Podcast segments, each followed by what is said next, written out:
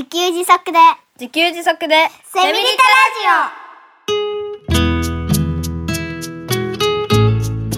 タこの番組はパーマカルチャー研究所の三つくりゆうきが自給自足で幸せなセミリタイヤ生活を送る知恵をお届けします。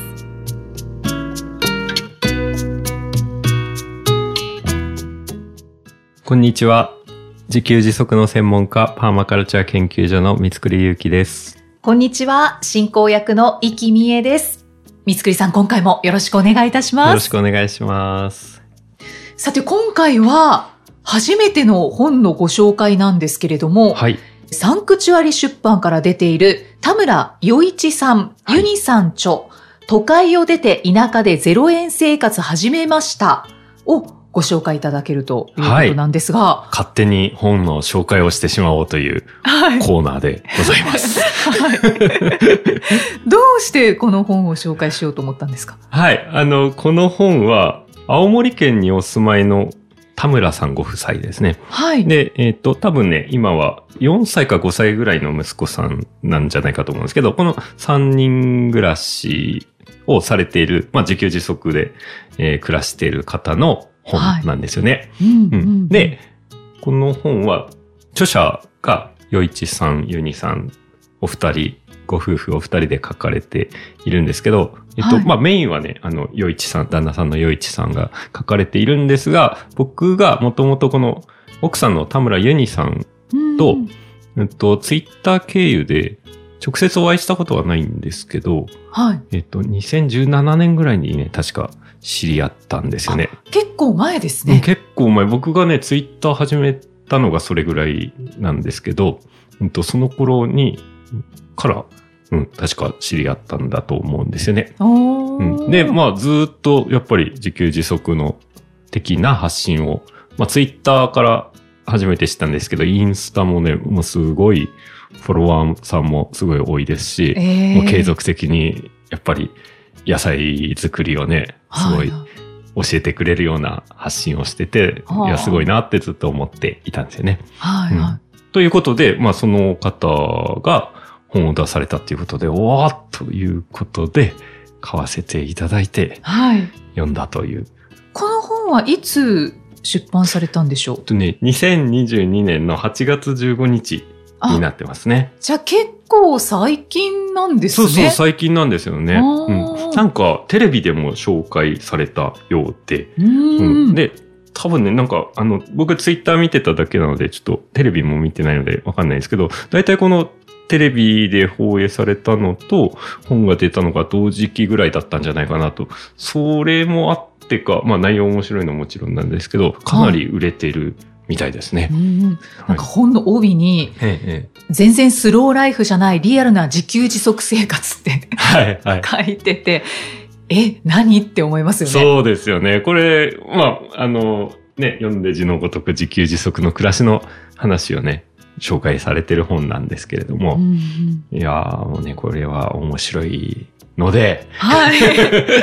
面白いので、紹介、勝手に紹介してしまおうという、はい。えーことなんで、はいあことなんですけれども、はい。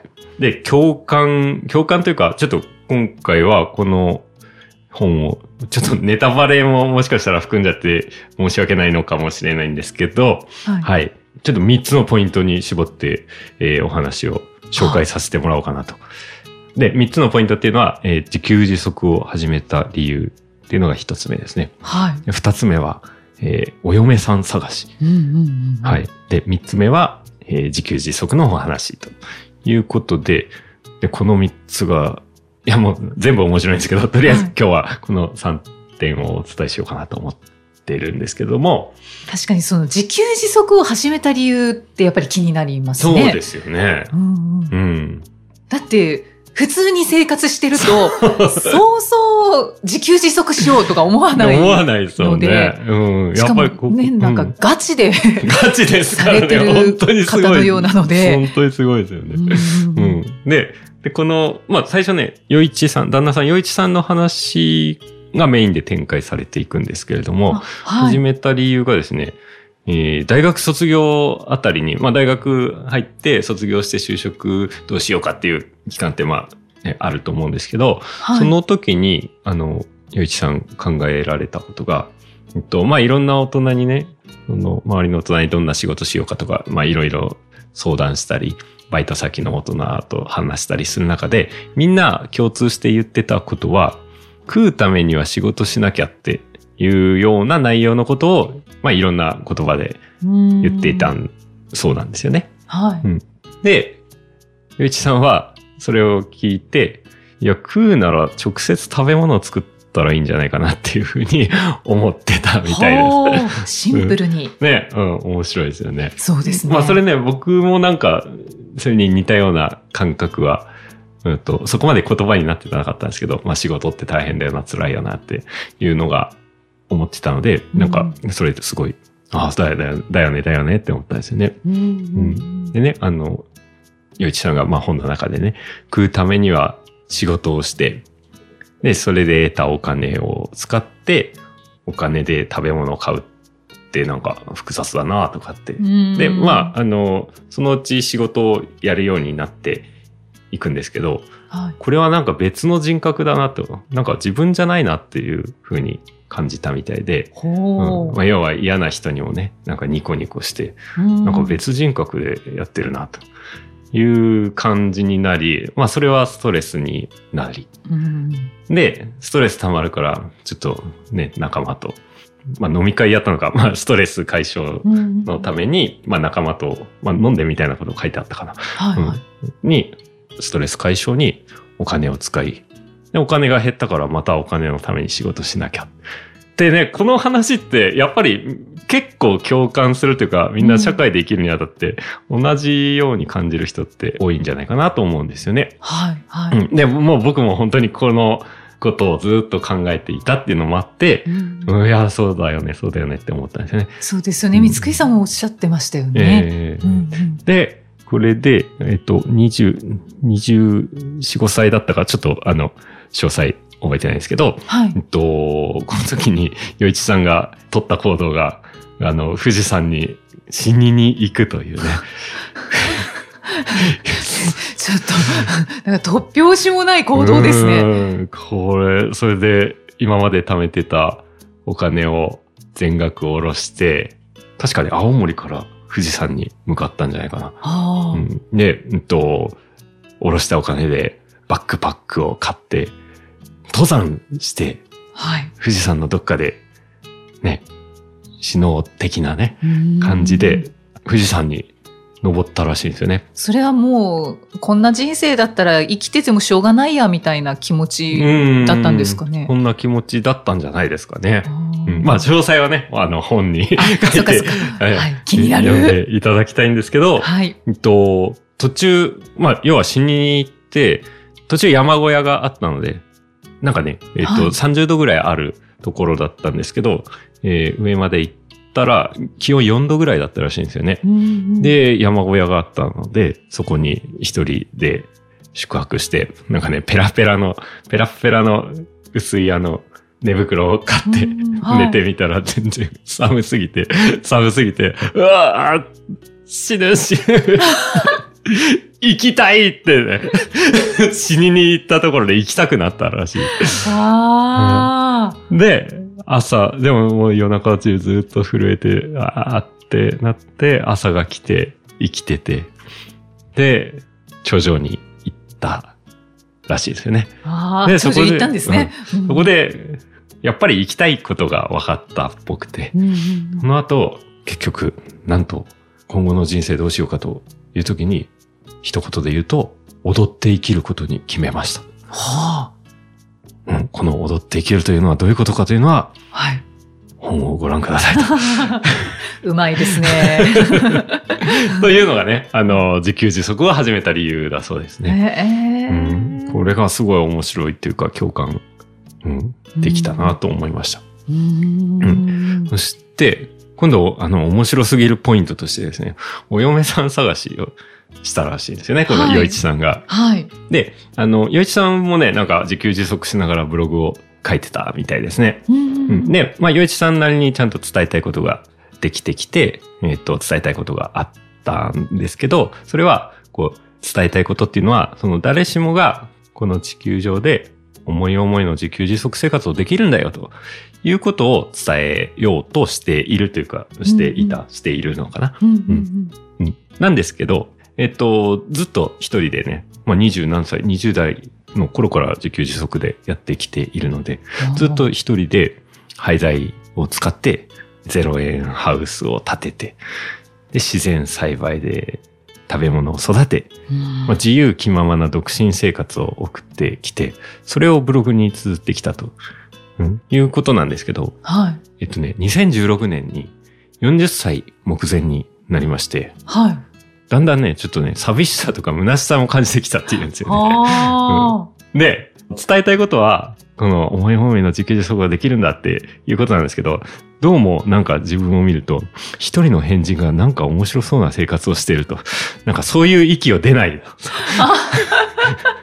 あ。なんかね、そういうことを感じたらしくて。まあパートナーが欲しくなったとうんいうことで、なんとそのブログとかネット経由で自給自足のパートナーを募集します。ブログ、ネットで婚活という。自分からですよね。自分から募集しますと。はい。うんうんするとですね、なんと応募が20人もあったんです。すごい 超モテモテじゃないですか。本当ですね。お何？自給自足はモテるのかみたいな。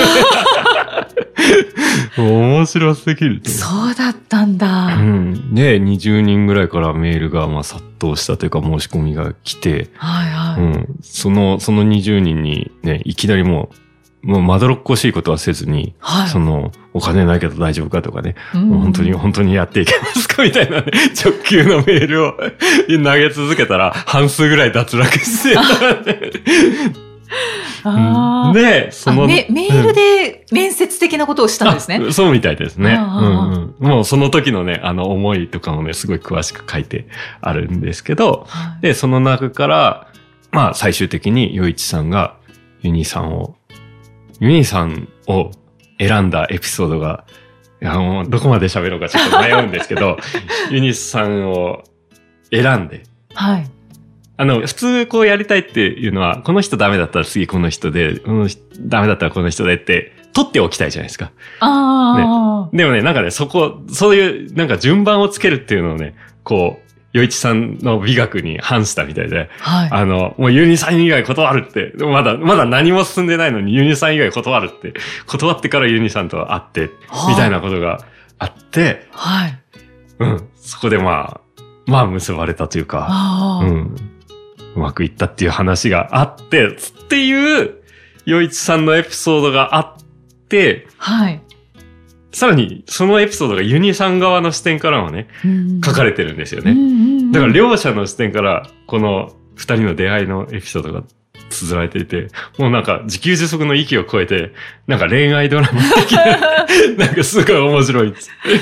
ええという。だけどうんもう断っちゃってもうユニさんでって言うってことは、うんまあ、何かしらもうビビビッとうんそうですよね。来てたんですよね。うんうんうんうんいやこの辺がね、すごく面白い。ー面白いですね。ねあの二つ目の不思議ですね。うん。うんうんうん二つ目のお嫁さん探しというポイント。でしたあーそして三つ目のポイントが、はいまあようやく自給自足の話なんですけど。もうなんかい今のだけで結構。ね、はい面白いんですよね。はいそうですねうんそう忘れちゃいけないメインの自給自足の話がありまして、うんうんはい。で、この本はね、あの、全5章構成で、えー28話のエピソードから構成されてるんですよね。うんでね、第1章が、こう、ようこそ我が家へっていうタイトルで、えーまあ、ここにね、あの、要はライフラインのこと、どういう自給自足を生活をしてるのかっていうことが一通り書かれてるんですよね。で、特にね、僕が、あの、第1話が、えー家族3人、総工費10万円、建築期間7年、断熱材はぬいぐるみの愛しい我が家っていうね、なかなか面白いエピソードから始まるんですけど、はい。うん。まあ、洋一さんは、うんと、廃材で家を作ったらしいんですけど、うんうんと、まあ、僕小屋を作ったんで、その時のことを思うと、まあ、ここにね、あの、まあ、2メーターの木材が欲しくてとかっていう風に作っていくんですけど、はい。廃材って、なんかあるものを使うしかないですよね。うんうん。で、まあ2メーターだったらいいんですけど、確かね、4メーターの木材が欲しいけど、そんなに長いのがないからどうしようみたいなことをね、もう廃材の中から選びながら、しかも別に建築専門じゃないので、うんもう全部試行錯誤でね、やったっていう。それをね、7年かけて、総工費10万円で やったっていうんですよね。マイホームを。はい。すごいなうんだからまず住む家が終わって、で、第2話が動くソーラーパネルっていうタイトル。でこれでね、太陽光発電だけで暮らしてますっていうことを、うん。で、動くソーラーパネルなんで、ソーラーパネルをこう太陽を追っかけるようにいつも動かしてますっていう話もあるんですけど、はいはい、ここにですね、どんな電化製品をね、太陽光発電だけで使えるのかっていうのが、本当ね、これでもかというぐらい詳細に書いてあるので、そうそうそうってね。この電気の話なんで、すごいそうそうそうって思いながら読んでましたね。へえ。で、うんと、まあ、あとはね、ライフラインということで、第3話で、うん。えーまあ、ライフラインといえば電気、ガス、水道の、そのガスの部分、まあ、ガス使ってないので、あの、火をどうやって起こしてるかっていう話をして、はい。えー第4話では水をどうしてるか。うんで、第5話ではトイレをどうしてるかっていう。うんうんこのね、一章のようこそ我が家へっていうところで、えー自給自足のね、家、電気、火、はい。水、で、トイレというライフラインの話が、まあ、網羅されているんですよね。ああ、いやーこれは興味深いですよねうん。そうですね。うんうんだから山奥で自給自足ってどうやるんだろうっていうのがですね、本当に読んでるとイメージできてきて。うんうんで、他にもね、あの、いろんなところで自給自足といえば気になるお仕事収入源の話もちゃんと書かれているので、ああ、うんそっか、やっぱりお金は必要そうですよね。ですよね。うん。うん。そうですよといねう。ことで、どういうふうにやったのかっていうのが、詳しく詳しく書かれてますので、ぜひとも読んでいただけると、本当に面白いと思います。特にこのラジオのリスナーの皆さんは、はあはあはあと思って読めるんじゃないかなと思いますので、うんこの本を紹介させていただきました。はい。いや、結構伏せてますね、内容。あ そうですね。めちゃくちゃ気になりますね。